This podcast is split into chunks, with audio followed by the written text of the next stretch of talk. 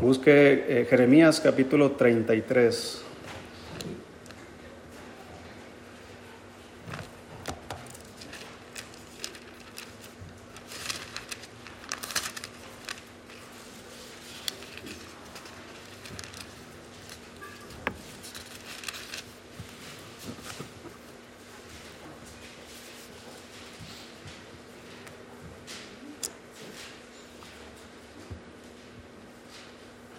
Lo tiene, hermano.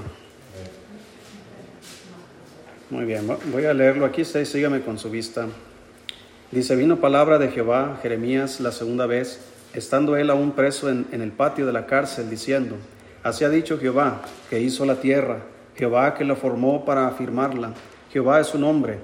Clama a mí y yo te responderé y te enseñaré cosas grandes y ocultas que tú no conoces porque así ha dicho Jehová, Dios de Israel, acerca de las cosas de las, de las casas de esta ciudad y de las casas de los reyes de Judá, derribadas con arietes y con hachas, porque vinieron para pelear contra los caldeos, para llenarlas de cuerpos de hombres muertos, a los cuales herí yo con mi furor y con mi ira, pues escondí mi rostro de esta ciudad a causa de toda su maldad. He aquí que yo les traeré sanidad y medicina, y los curaré y les revelaré abundancia de paz y de verdad, y haré volver los cautivos de Judá y los cautivos de Israel, y los restableceré como al principio, y los limpiaré de toda su maldad con que pecaron contra mí, y perdonaré todos sus pecados con que contra mí pecaron, y, y con que contra mí se rebelaron. Y me será a mí por nombre de gozo, de alabanza y de gloria entre todas las naciones de la tierra, que habrán oído todo el bien que yo les hago y temerán y temblarán en todo el bien y, de toda la paz que yo les haré. Así ha dicho Jehová, en este lugar, del cual decís que está desierto sin hombres y sin animales, en las ciudades de Judá y en las calles de Jerusalén, que están asoladas, sin hombre y sin morador y sin animal, ha de oírse aún voz de gozo y de alegría, voz de desposado y voz de desposada, voz de los que digan, alabad a Jehová de los ejércitos, porque Jehová es bueno, porque para siempre es su misericordia. Voz de los que traigan ofrendas de acción de gracia a la casa de Jehová, porque volveré a traer los cautivos de la tierra como al principio, ha dicho Jehová. Así dice Jehová de los ejércitos, en este lugar desierto, sin hombre y sin animal, y en todas sus ciudades, aún habrá cabañas de pastores que hagan pastar sus ganados. En las ciudades de las montañas, en las ciudades de la Cefela, en las ciudades del Negev, en la tierra de Benjamín y alrededor de Jerusalén y en las ciudades de Judá, aún pasarán ganados por, los, por las manos del que los cuente, ha dicho Jehová. Aquí vienen días, dice Jehová, en que yo confirmaré la buena palabra que he hablado a la casa de Israel y a la casa de Judá. En aquellos días y en aquel tiempo haré brotar a David un renuevo de justicia y haré juicio y justicia en la tierra en aquellos días Judá será salvo y Jerusalén habitará segura y se le llamará Jehová justicia nuestra. Porque así ha dicho Jehová, no faltará a David, varón que se siente sobre el trono de la casa de Israel, ni a los sacerdotes y levitas faltará varón que delante de mí ofrezca holocausto y encienda ofrenda, y que haga sacrificio todos los días. Vino palabra de Jehová a Jeremías diciendo, así ha dicho Jehová, si pudieres invalidar mi pacto con el día y mi pacto con la noche, de tal manera que no haya día ni noche en su tiempo, podrá también invalidarse mi pacto con mi siervo David, para que deje de tener hijo que reine sobre su trono, y mi pacto con los levitas y sacerdotes, mis ministros. Como no puede ser contado el ejército del cielo, ni la arena del mar se puede medir, así multiplicaré la descendencia de David mi siervo y los levitas que me sirven. Vino palabra de Jehová a Jeremías diciendo, ¿No has echado de ver lo que habla este pueblo, diciendo, dos familias que Jehová escogiera ha desechado? Y han tenido en poco a mi pueblo, hasta no tenerlo más por nación. Así ha dicho Jehová, si no permanece mi pacto con el día y la noche, si yo no he puesto las leyes del cielo y de la tierra, también desecharé la descendencia de Jacob y de David mi siervo, para no tomar de su descendencia quien sea Señor sobre la posteridad de Abraham, de Isaac y de Jacob porque haré volver sus cautivos y tendré misericordia, y de ellos misericordia. Vamos a orar. Dios, gracias por su palabra. Bendígala, Señor. Usted conoce nuestra necesidad de lo que debemos oír, Señor, que usted supla esa necesidad. En el nombre de Jesús se lo pedimos. Amén. Hay un versículo, hermanos, muy conocido en este capítulo, el versículo 3. Clama a mí y yo te responderé. Y te enseñaré cosas grandes y ocultas que tú no conoces. La versión antigua dice, y te enseñaré cosas dificultosas que tú no conoces. Y siempre nos centramos en ese versículo. Clama a mí, yo te responderé, y te enseñaré cosas grandes y ocultas que tú no conoces. Hermanos, cuando Dios dice aquí, no está diciéndonos eh, en primera persona a nosotros, está diciéndole a Jeremías, Jeremías, clama a mí, y yo te responderé y te enseñaré cosas grandes y ocultas que tú no conoces. Las cosas grandes y ocultas que él no conocía es todo lo que viene después del versículo 3. Todas esas cosas que él no conocía.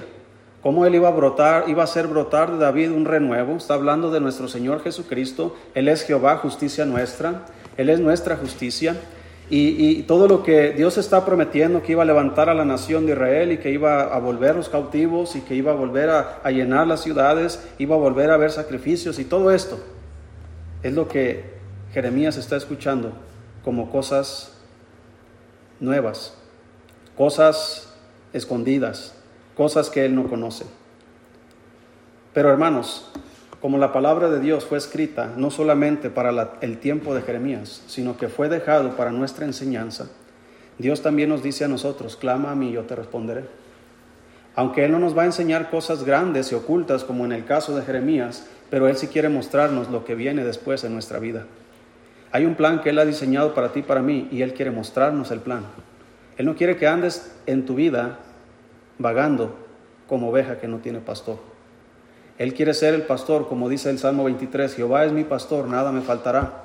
Pero no solamente nos dedicamos a eso, sino que junto a aguas de reposo nos pastoreará. ¿Sí? Y lo que más, tu vara me infundirá aliento.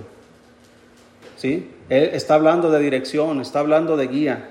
No solamente el pastor provee comida y alimento y agua, pero el pastor también provee protección y dirección. Él sabe dónde hay pastos.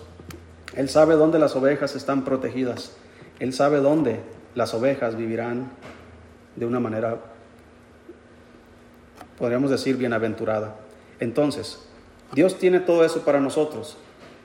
Y quiero, hermanos, antes de, entrar aquí en detalles, quiero mencionar esto. Dios, hermanos, puso leyes en la, creación, en el cielo, en la tierra.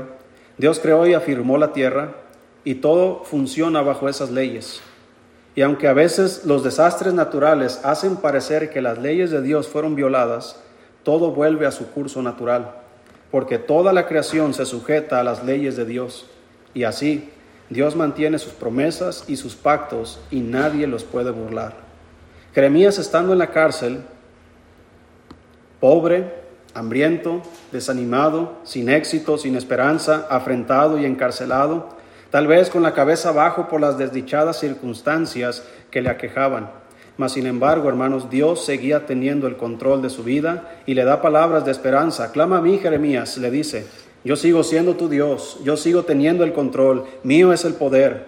Clama a mí, Jeremías, aunque te sientas solo ahí en la cárcel, no estás solo porque yo estoy contigo. Si clamas a mí, yo te responderé, porque yo oigo la oración y te enseñaré cosas grandes y ocultas que tú no conoces, pero yo sí las conozco, porque no solamente mío es el poder, pero mía también es la sabiduría, y yo conozco el principio y el final de la historia, porque yo soy el alfa y el omega, principio y fin. Jeremías, aunque ahora estás en la cárcel, solo y abandonado, mira lo que haré. Perdonaré a mi pueblo, les traeré sanidad y medicina, les daré abundancia de paz y verdad Volveré a traer a los cautivos y los restableceré como al principio. Aunque todo ha estado saqueado y vacío, yo llenaré de nuevo las ciudades y les levantaré un Salvador que se les sentará en el trono de David, mi siervo, a Jesucristo el Hijo de Dios. Él será su justicia. Dice el versículo 25, así ha dicho Jehová, si no permanece mi pacto con el día y la noche, si yo no he puesto las leyes del cielo y la tierra, también desecharé la descendencia de Jacob y de David mi siervo, para no tomar de su descendencia quien sea Señor sobre la posteridad de Abraham, de Isaac y de Jacob. hermanos, Dios siempre cumple sus promesas. No hay una sola promesa que Dios no haya ejecutado. Las que no han sucedido es porque el tiempo no se ha cumplido. Una promesa que estamos esperando es la venida de Cristo, ¿verdad que sí? Usted está esperando a Cristo, hermano. Yo lo estoy esperando. Créame que, que es mejor estar allá que estar aquí. Pero todavía estamos aquí porque todavía hay un plan, hay un propósito. Si el, el plan y el propósito, hermano, no estoy transmitiendo en vivo porque no estaba la, el modem estaba apagado, quién sabe por qué. Entonces nomás estoy grabando ahí para, para que sepan, los, hay hermanos que están viendo por ahí, pero ahorita no lo están viendo. Pueden ver a María Magdalena, o no sé, a María, no sé cómo se llama, ¿verdad? Pueden ver otros pastores. Por eso se escuchó ahorita el ruido ese del modem. ¿En qué íbamos, hermanos? Ya me distrajeron ustedes.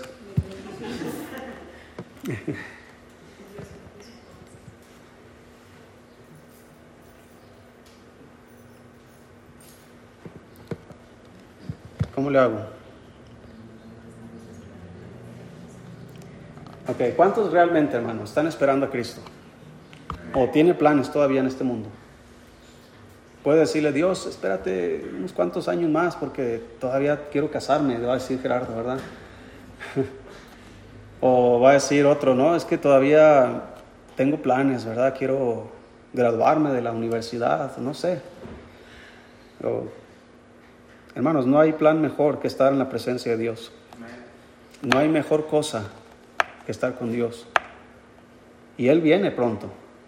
Es una de las promesas que se van a cumplir. Y Dios nunca ha faltado a ninguna de sus promesas. Pero en lo que Él viene, hermanos, en lo que se llega el día del Señor, en lo que somos levantados al cielo, en lo que los muertos en Cristo resucitan primero, en lo que pasa esto, hermano, el Señor dice, clama a mí y yo te responderé. En este pasaje, Dios hace dos cosas en el versículo 3. Dice ahí, es un mensaje muy breve, hermanos, no voy a tardar mucho. Voy a, les prometo que va a ser, tengo apagado el teléfono, digo el reloj, por eso tampoco les voy a prometer eso. Versículo 3, si lo tiene, hermano clama a mí y yo, ¿qué voy a hacer? Esa es la primera cosa. La segunda cosa, y te enseñaré. Dos cosas hace el Señor. Clama a mí y yo te responderé. Y número dos, y yo te enseñaré. Son dos cosas que hace Dios. Dice, hermano, sin perder Jeremías, póngale un separador ahí a Jeremías, pero vaya al libro de Salmo 138. Salmo 138. Si usted lee, hermanos, el libro de Jeremías, las circunstancias en las que Jeremías se encuentra, usted va a poder comprender por qué el Señor le dice estas palabras cuando Él está en la cárcel. Él está en la cárcel, hermanos, no porque era un bandido, porque era un ladrón. Él estaba en la cárcel, hermanos, por hacer la voluntad de Dios. Lo mismo que pasó con Pedro, perdón, con, Pedro, con Pablo, con Silas, con los, los apóstoles. Ellos fueron afrentados, fueron eh, inclusive muertos, muchos de ellos por causa del, del Señor. Y el Señor siempre cuida a sus siervos, aunque no parezca. El Señor siempre protege a los suyos, aunque no parezca. El Señor siempre provee a los suyos, aunque a veces parece que no lo hace. La pregunta es, ¿por qué no lo hace? ¿verdad? No como queja, sino qué plan, qué, qué hay detrás de esto, por qué.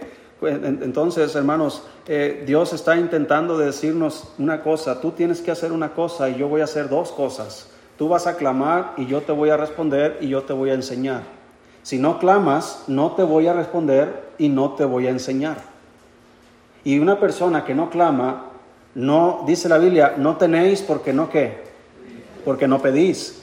Entonces, si no clamas, no recibes. Si no llamas, no se te abre. Si no llamas, no se te responde. Clama a mí, Jeremías, clama a mí, nos dice a nosotros, y yo te responderé.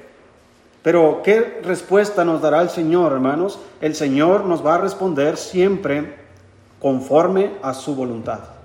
Él nunca nos va a dar una respuesta que va a agradar a nuestros oídos. Inclusive el Señor nos dice que debemos nosotros renovar nuestra mente, en nuestro entendimiento, con la renovación, eh, debemos renovar nuestra mente para comprender, hermanos, la voluntad de Dios, que es agradable y perfecta. Ahora, cuando es agradable, no significa agradable de acuerdo a nuestros estándares. ¿Qué es agradable para usted? ¿Qué es agradable para Él? Para usted, ¿qué es agradable? Que no haya problemas, que no haya necesidades, que no haya enfermedades, que no haya dificultades, que no haya tentaciones. Eso es cómodo, ¿verdad? Pero ¿cuántos de nosotros podemos vivir una vida así? ¿Alguien ha vivido a alguien así? sin necesidades, sin dificultades, sin enfermedades, sin problemas, sin aflicciones. Alguien puede levantar su mano y decir, pastor, a mí me ha tocado una vida así. ¿Verdad que nadie? Todos tenemos problemas, necesidades, aflicciones. Hay algo que nos está quejando ahora, alguna enfermedad tal vez. Pero el Señor nos dice, mira, yo quiero hacerme cargo de esto, pero tienes que hacer una cosa clama a mí. Esa palabra clamar, hermano, no está hablando de que te, arrodilles por cinco minutos y digas, Dios, pues eh, te entrego mi vida y hazte cargo de todo en el nombre de Cristo, amén. Y ya como si fuera una, una lámpara maravillosa donde la frotaste solamente y dejas que Dios se encargue de hacer todo lo que tú quieres que Él haga, pero nunca tú y yo nos ponemos a hacer lo que Él quiere que nosotros hagamos. ¿Sí me explico? ¿Quieres un trabajo? Pídelo a Dios. Pero ¿quién lo tiene que buscar?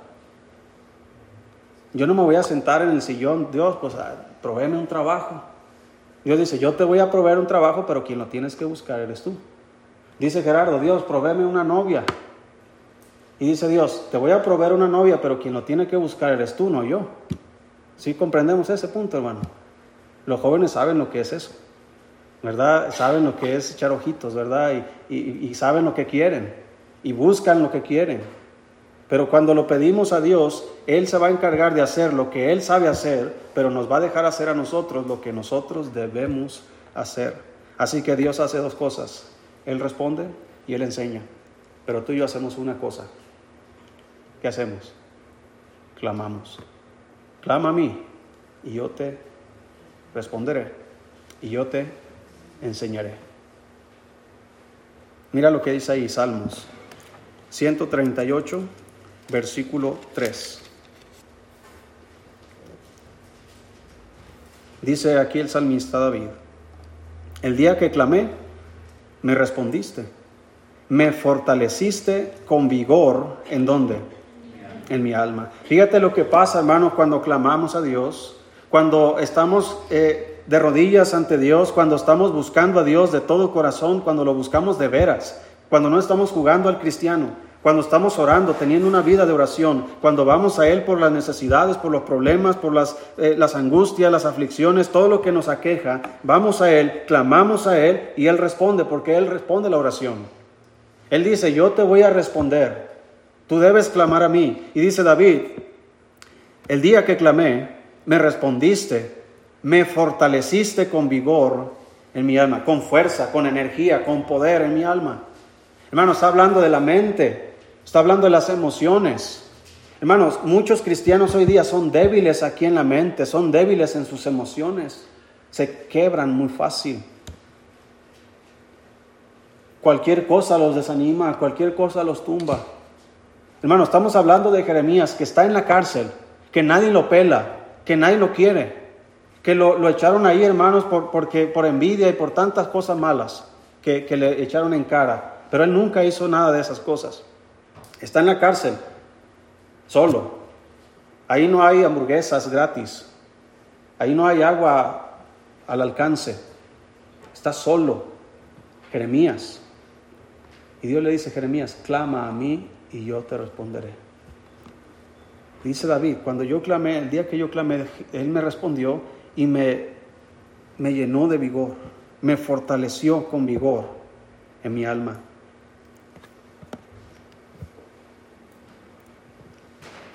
Esa fortaleza, hermanos, que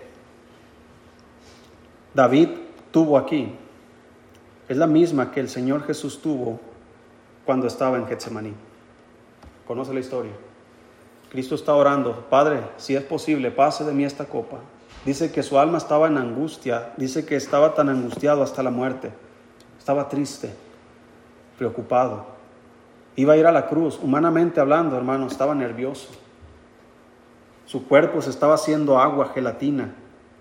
Hermanos, él estaba eh, a punto de enfrentar eh, el sacrificio por el cual él había venido a este mundo.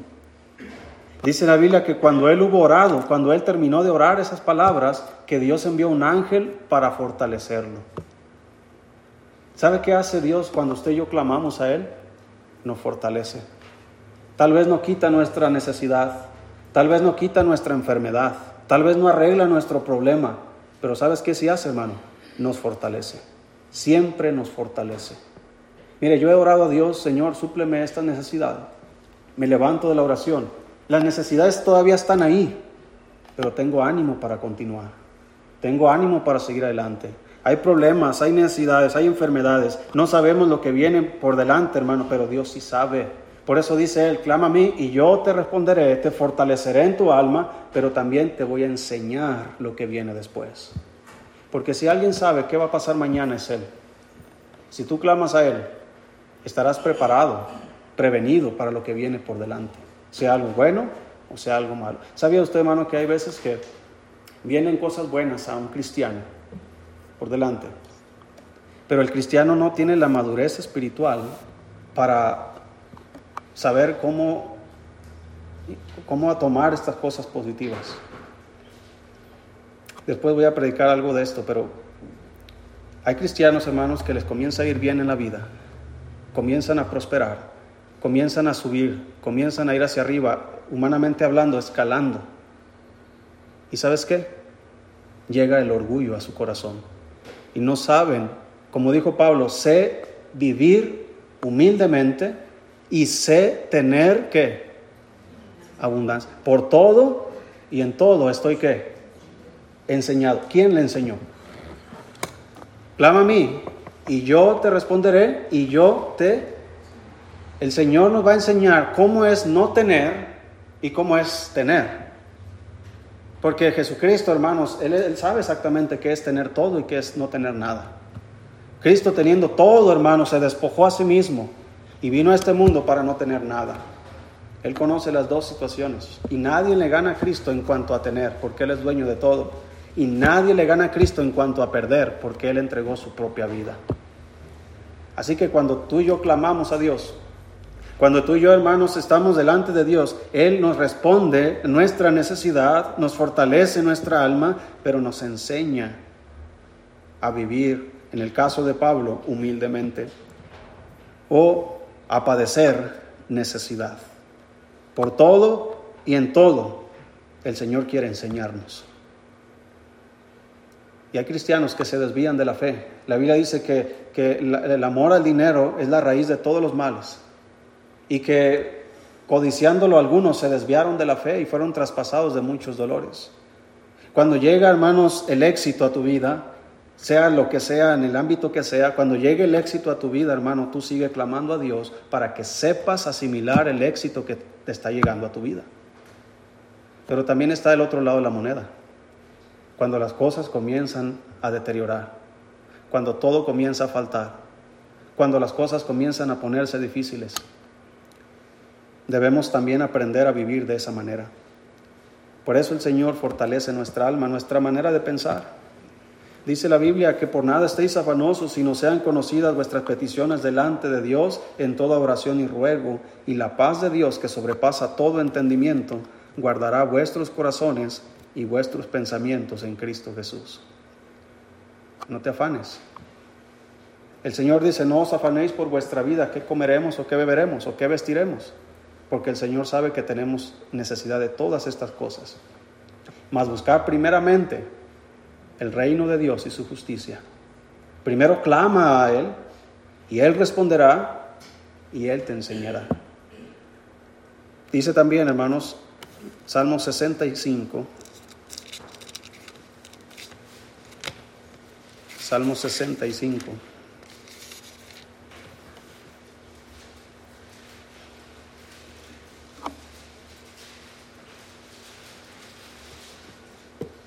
Si lo tienes, hermano. Versículo 2 dice, tú oyes la oración, a ti vendrá toda carne. Tú oyes la oración. Hermano, Dios oye la oración. Cuando tú estás hablando con Dios, cualquier cosa que estés hablando con Él, Él te está escuchando. Él no tiene los oídos tapados. Él está atento, hermano, a nuestros clamores. Él está, hermanos, escuchando tu súplica. Él conoce tu necesidad, Él conoce tu problema, Él conoce tu enfermedad y cuando tú clamas, Él oye la oración, porque Él dice, clama a mí y yo te responderé y te enseñaré. Él quiere hacer más que solamente escuchar, Él quiere hacer más que solamente respondernos. Él no solamente quiere darle una, una esposa a este muchacho, quiere enseñarle cómo ser un esposo. Él no solamente quiere darte hijos, quiere enseñarte cómo ser padre. ¿Sí me explico, hermanos? No es nada más Dios dame, sino Dios dame y enséñame. Clama a mí, yo te responderé, yo te proveeré lo que necesitas y te enseñaré cómo usar eso. Te enseñaré cómo debe ser padre, cómo debe ser madre, cómo debe ser esposo o esposa, cómo debe ser hijo.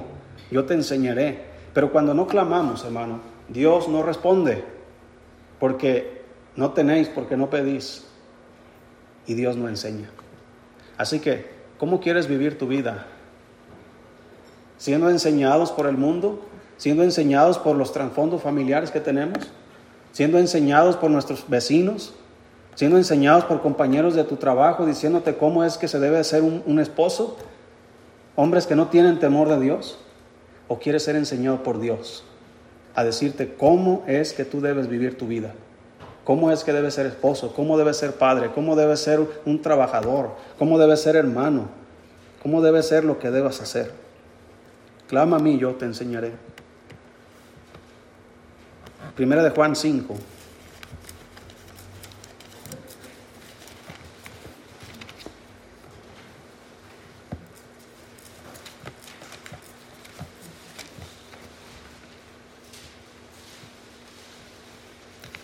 Lo tiene ahí? Dice la Biblia, 1 Juan 5, 14. Y esta es la confianza que tenemos en Él, que si pedimos alguna cosa conforme a su voluntad, ¿qué hace Él? Él nos oye. Y si sabemos que Él nos oye en cualquier cosa que pidamos, sabemos que tenemos las peticiones que le hayamos hecho. Esta es una gran verdad, hermanos. El problema no es no es Dios. El problema no es que Él no quiera ayudarnos, el problema es que si mi petición es conforme a su voluntad o no. Es, usando a este muchacho de ejemplo, ¿verdad? Dice él, Dios, quiero una novia. Y mi novia es, pues es atea. No cree en ti, Dios, pero yo la voy a convertir. Si tú me das sabiduría para saber cómo, ¿verdad? Yo voy a, yo voy yo voy a lograr que venga a la iglesia, Dios. Pero es que yo la amo tanto y, Dice Dios, no. ¿Verdad que sí o no? Dios, tú me entiendes. No os unáis en yugo desigual con los incrédulos. Porque ¿qué comunión tiene la luz con las tinieblas? ¿Qué concordia Cristo con Belial? Fíjate cómo está comparando a esa muchacha con Belial, con el diablo mismo. Así que, ahora no estoy diciendo que él tiene una novia en conversa, ¿no? que es un ejemplo que estoy poniendo. Sí me, estoy, me doy a entender, hermano. Si no es conforme a su... Imagínate, yo necesito un, vehículo, hermano. Dios, por favor te pido que me, que me des un, no sé, un, un Camaro. de, ¿verdad? El, último modelo. Hermanos, una vez un, un, hermano llegó con el pastor allá en, en, en Arizona dice el pastor, que llegó este hermano y le dijo, pastor, mire, eh, toda mi vida he deseado tener este carro. Y era un carro deportivo que solamente cabían dos personas. Y ya, ya, lo estoy calando, dice, ya casi lo compro, hermano. Le dice, ¿y dónde van tus hijos? Ah, sí, cierto, ahora no me había fijado. Estás pensando solamente en ti, estás pensando en, tu, en tus necesidades, en tus gustos y no estás pensando en tu familia. ¿Sí, ¿Sí explico, hermano? ¿Será la voluntad de Dios que yo tenga un carro deportivo? ¿Cómo, cree, ¿Cómo me voy a ver yo visitándole a usted en un carro deportivo último modelo?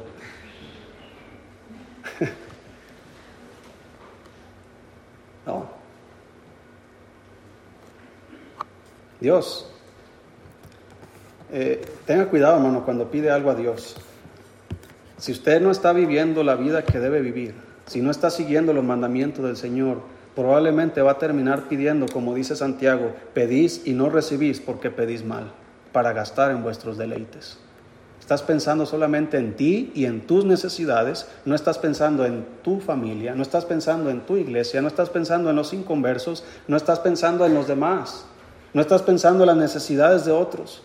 entonces, hermanos, ahí está Jeremías en la cárcel y tal vez lamentándose o no sé, o quejándose, no sé, pero ahí está, hermano Jeremías, y Dios habla con él y le dice, mira, tengo un plan, pero no solamente plan para ti, tengo un plan para todo Israel, y no solamente para todo Israel, tengo un plan para todo el mundo. Mi plan no solamente es personal contigo, mi plan es para que si tú funcionas conforme a mi voluntad, tú encajas en el plan que yo tengo a nivel mundial. Si usted está haciendo lo que usted debe hacer como cristiano, usted encaja perfectamente en el plan de Dios para todo el mundo. Porque si usted está predicando el Evangelio, usted está haciendo algo que encaja con el plan de Dios. Si usted está apoyando misiones, usted está ayudando, contribuyendo a que el reino de Dios se siga extendiendo en todo el mundo. Si usted está orando, intercediendo por los misioneros, por los pastores, por los hermanos en Cristo, usted está ayudando, hermanos, para edificar el reino de Dios. Pero si no hacemos nada de estas cosas, no estamos contribuyendo al plan de Dios. Y le decimos, Dios, no me interesa tu plan, no me interesa tu obra, no me interesan tus hijos, no me interesa nada de lo que a ti te interesa, quiero que me cumplas lo que a mí me interesa. Entonces dice Dios, pedís y no recibís, porque pedís mal. No te conviene, hijo, no, no te voy a dar lo que me estás pidiendo porque te hace daño, te va a lastimar. Y Dios no cumple esos caprichos. Dios cumple su voluntad solamente. Así que cuando nos sujetamos a Él y pedimos cualquier cosa conforme a su voluntad, tenga por seguro, hermano, que Dios le responderá. Y no solamente le responderá, sino que le enseñará. Es la segunda cosa que Dios hace. Salmo 25. Dos cosas que Él hace. Él responde y Él enseña. Ese es el punto número uno. Nada más tengo dos puntos, hermano. El punto número dos es, una cosa que nosotros debemos hacer es clamar.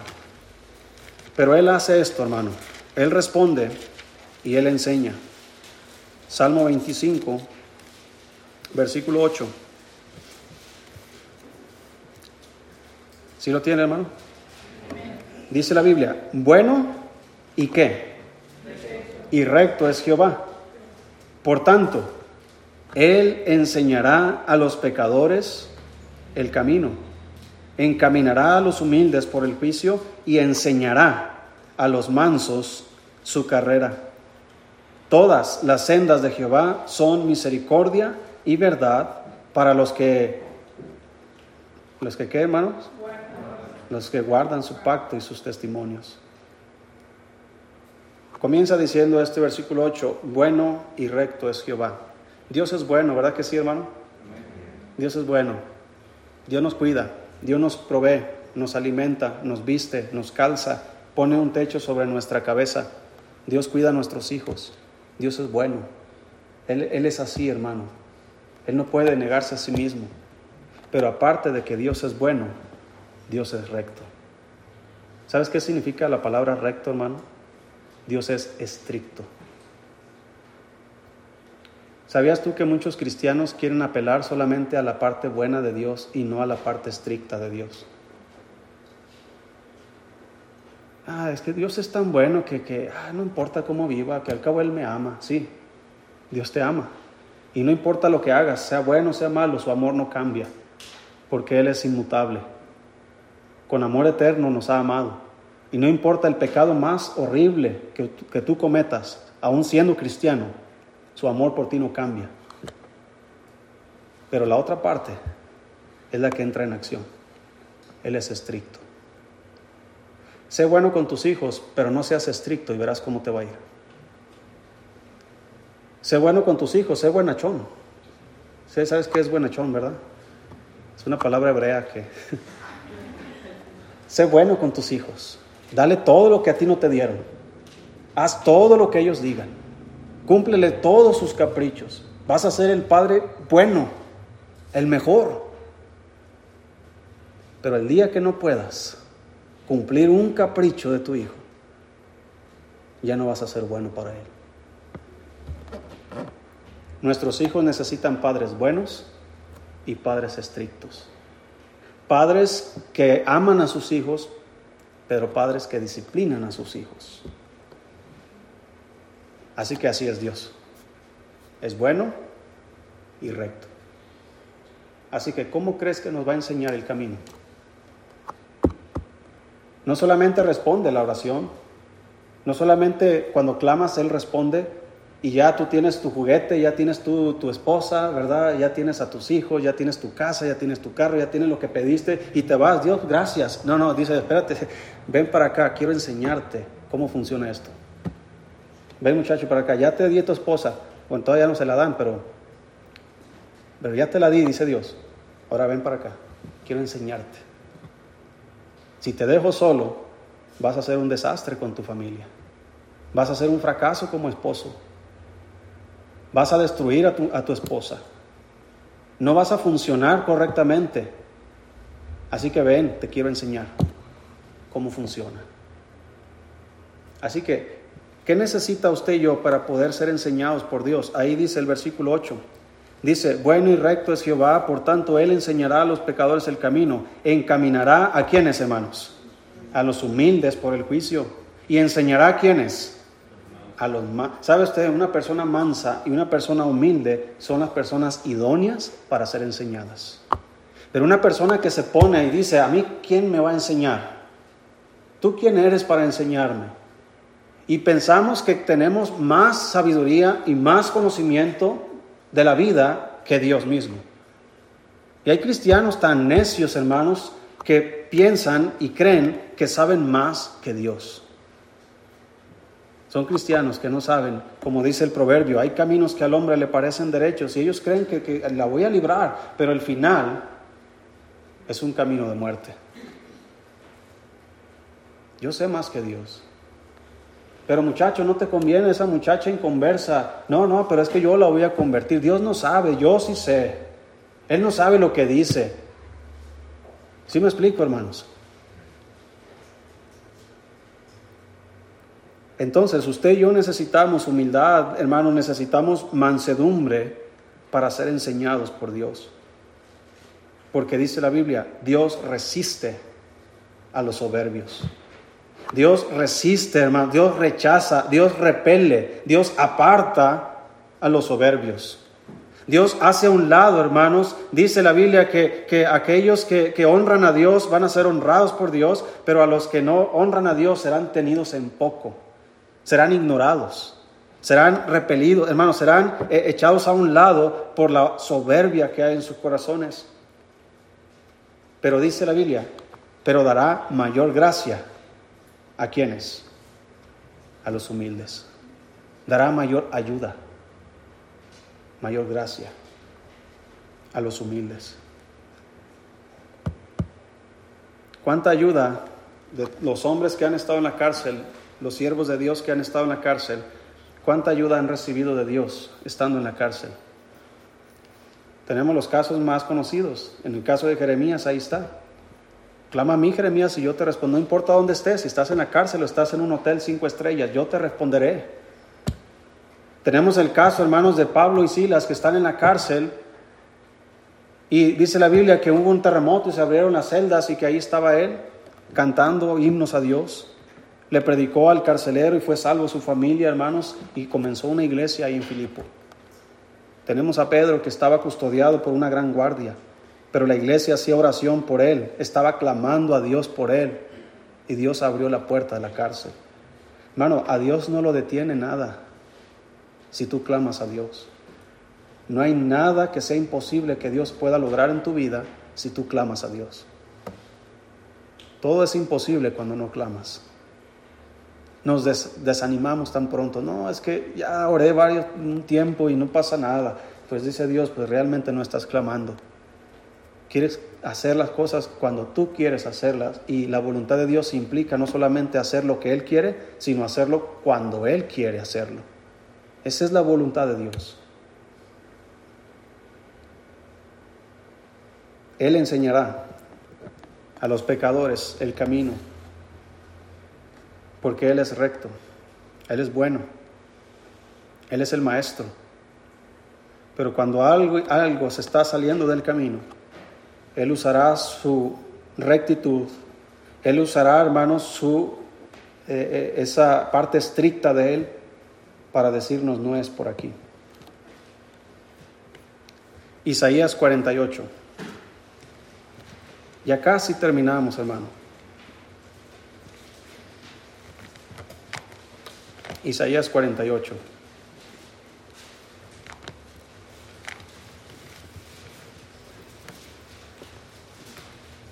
La mañana que enseñamos escuela dominical, les explicaba a los hermanos, cuando uno está orando, uno piensa que nomás se arrodilla, ora unas cuantas palabras y a lo mejor unas cuantas lágrimas y mocos y todo ahí te levantas de la oración y crees que ya se acabó, cuando no sabes lo que está sucediendo dentro del ámbito espiritual. Hay cosas que tú y yo no podemos ver, pero que están sucediendo. Cuando tú y yo estamos en, en, armonía con Dios, estamos en oración, tenemos una vida de oración, tenemos discernimiento, hermano, y podemos detectar y notar esa influencia espiritual. Podemos saber cuándo el enemigo nos está atacando y sabemos también cuándo Dios nos está ayudando. Pero cuando no clamamos a Dios, no tenemos discernimiento ni siquiera de las cosas físicas, mucho menos de las cosas espirituales.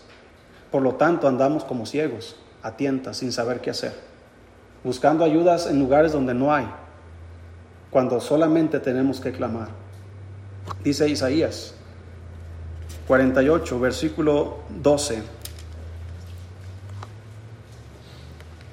Óyeme, Jacob, y tú, Israel, a quien llamé. Yo mismo soy el primero, yo también el postrero. Mi mano fundó también la tierra y mi mano derecha midió los cielos con el palmo. Al llamarlos yo, comparecieron juntamente. Juntaos todos vosotros y oíd. ¿Quién hay entre ellos que anuncie estas cosas? Aquel a quien Jehová amó ejecutará su voluntad en Babilonia y su brazo estará sobre los caldeos. Yo, yo hablé y le llamé y le traje. Por tanto, será prosperado su camino.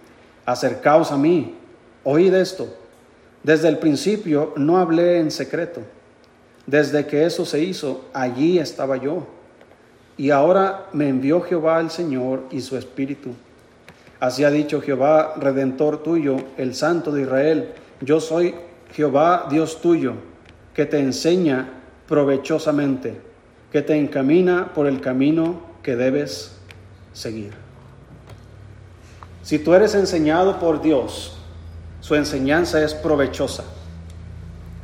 Es provechosa. Dígame hermano, por ejemplo, mm, ¿de qué me aprovechará a mí? Voy a poner algo así muy exagerado. ¿De qué me aprovechará a mí, hermanos, por, por lo que me dedico? estudiar, aprender, no sé, de astronomía. Cómo funcionan, o de cosas técnicas de, ingeniería, de, de los cohetes y todo eso, y cómo funcionan. ¿De qué me sirve dedicar mi tiempo ahí? Pasar horas estudiando ahí cómo funciona la rotación de aquí y de allá y cómo los cohetes, qué tanta propulsión y qué tanto gas o helio, no sé qué tanto le echan ahí ¿De qué, me, ¿De qué me aprovecha a mí como pastor estudiar eso? Que yo venga a contarles de aquí los cohetes.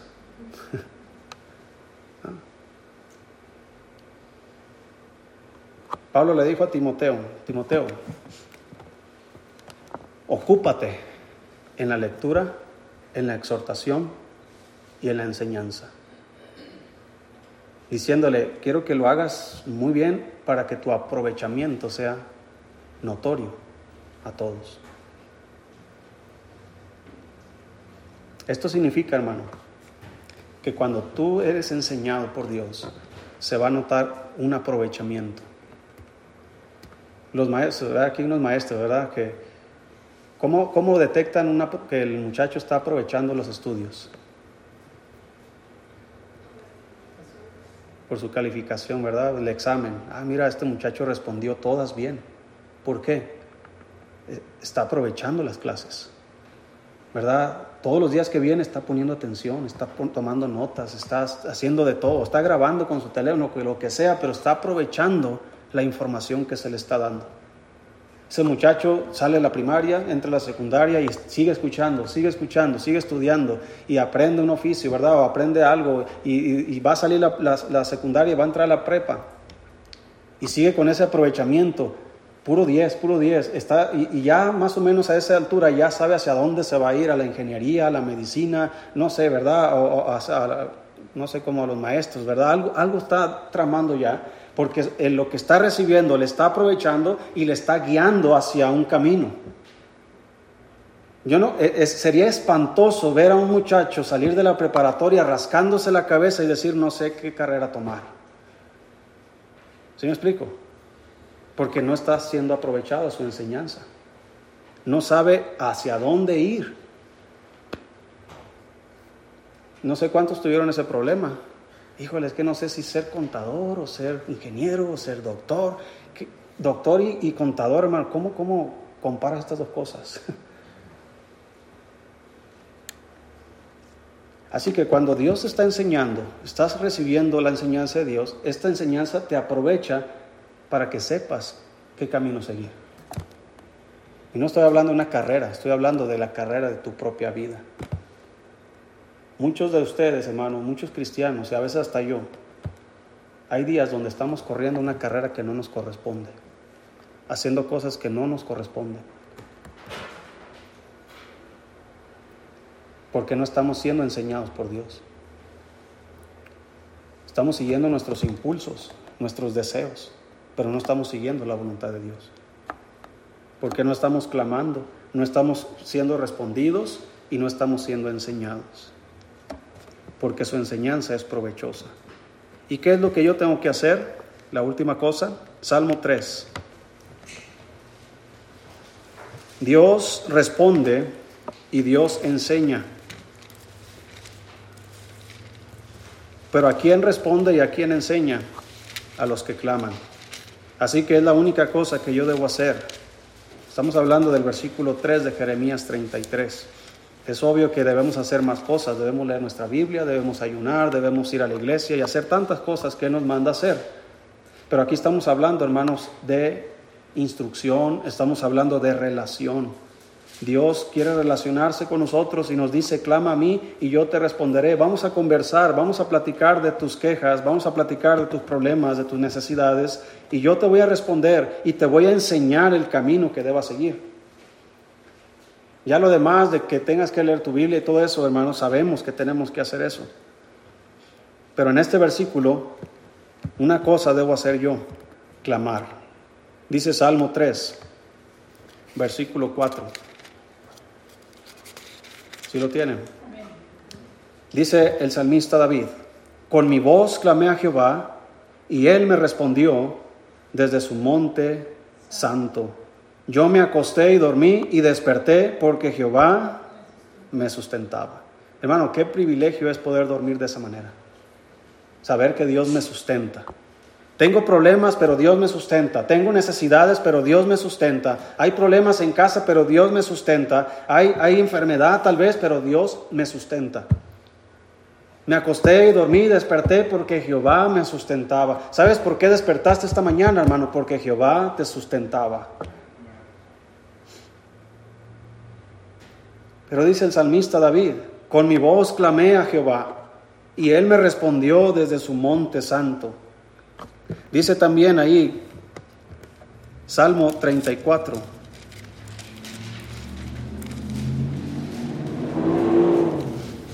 Si puedes, hermano, yo te aconsejo que memorices el Salmo 34.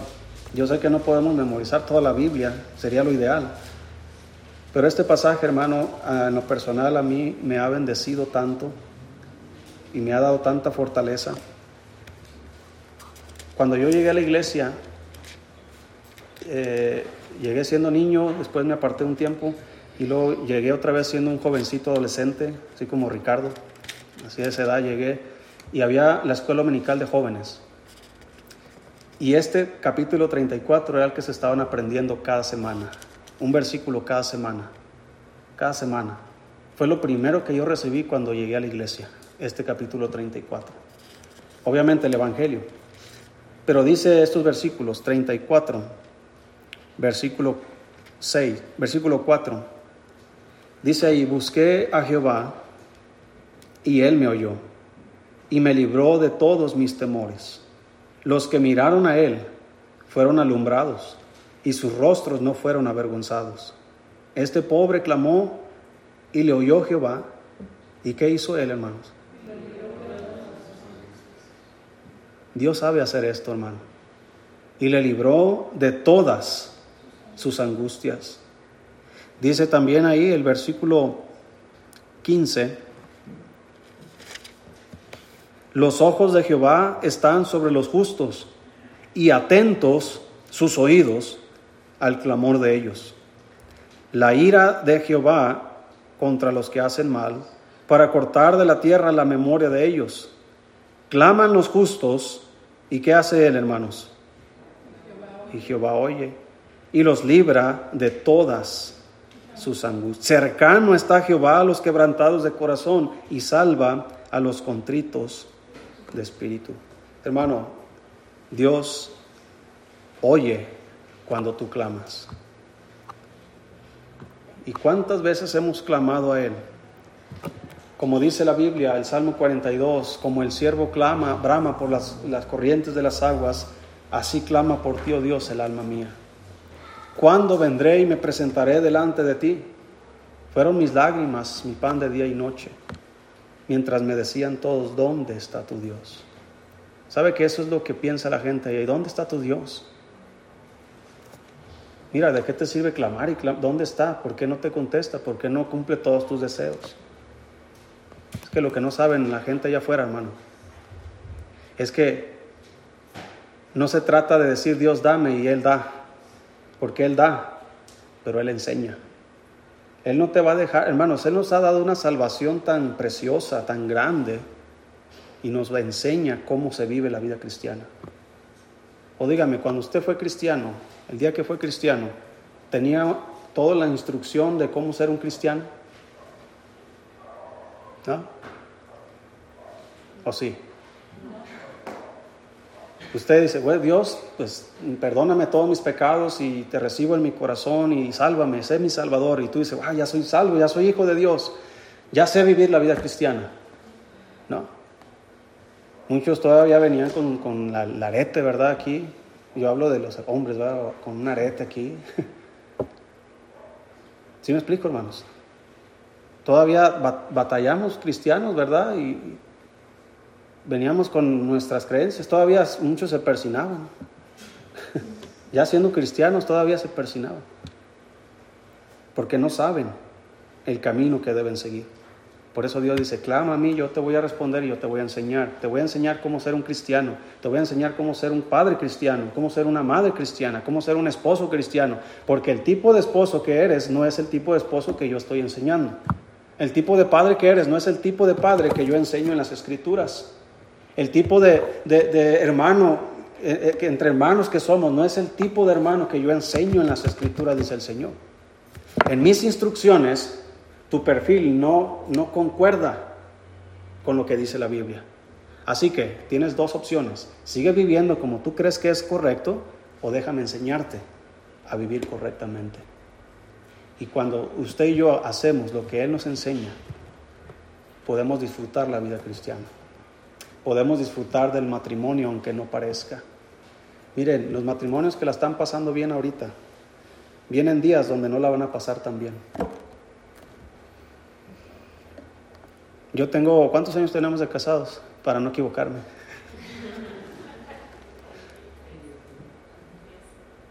Trece. ¿Sabes cuántas veces he pensado, hermanos, en que mi matrimonio ya, ya no iba a funcionar? Una ocasión, se los confieso, una ocasión, estuve a punto por problemas que son de ella, ¿verdad? Siempre los problemas. Pero con problemas con mi esposa, discusiones fuertes. Ah, ¿poco el pastor tiene? Sí, también. Aquí me pegó, hermanos, aquí. discusiones fuertes, hermano. ¿Sabes qué? Te lo confieso. Estuve a punto, un domingo por la mañana, de renunciar. No porque tú no vengas a la iglesia, porque no, no, sirvas a Dios, no, esos, son problemas menores, por problemas con mi esposa. Estuve a punto, no se lo dije a ella, pero aquí estaba con mis piernas temblando, que estuve a punto. Pero ¿sabes qué dice el Señor? Clama a mí y yo te responderé y te enseñaré. No es la salida esta que yo quería iba a venir fracaso a mi vida, iba a llevar a mi familia al fracaso, iba a llevar a mi matrimonio al fracaso, solamente por no clamar a Dios. Así que, si la estás pasando bien, prepárate, porque el diablo va a venir con todo su ataque sobre ti y vas a necesitar clamar a Dios para poder soportar. Él te enseñará qué tienes que hacer cómo responder, cómo actuar en ese momento. Porque si lo hacemos como nos han enseñado, vamos a hacer un problema más grande. ¿Sí me explico, hermanos? Clama a mí y yo te responderé. Terminamos en Lucas 18.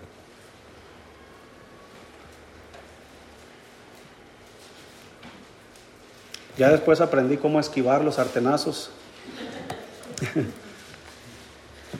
Lucas 18.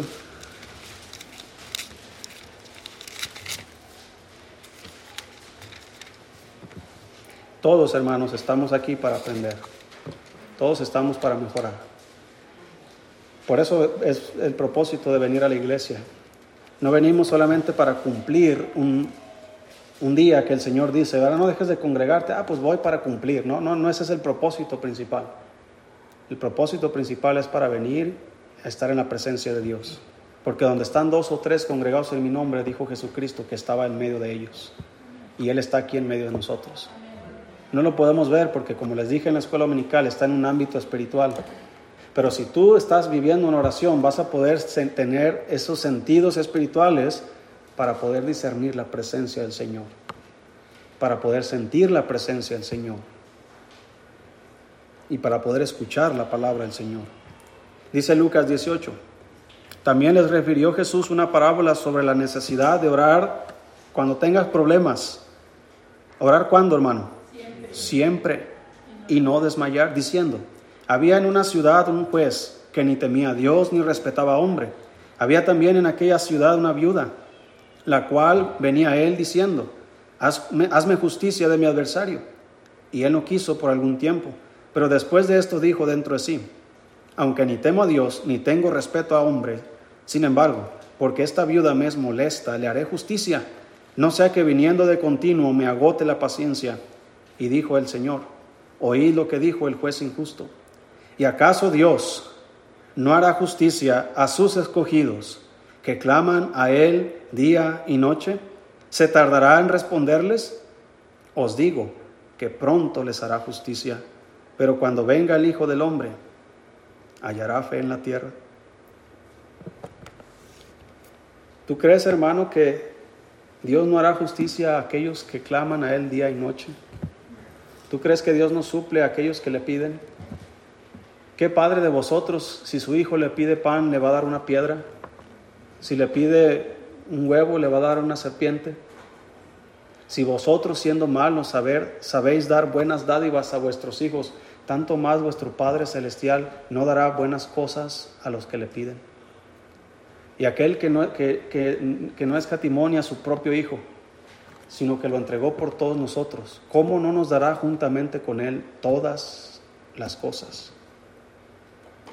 Así que clama a mí, dice Dios, y yo te responderé. y te enseñaré. No te voy a enseñar lo que tú quieres aprender. Te voy a enseñar, dice él, lo que debes aprender para que puedas disfrutar de la vida cristiana.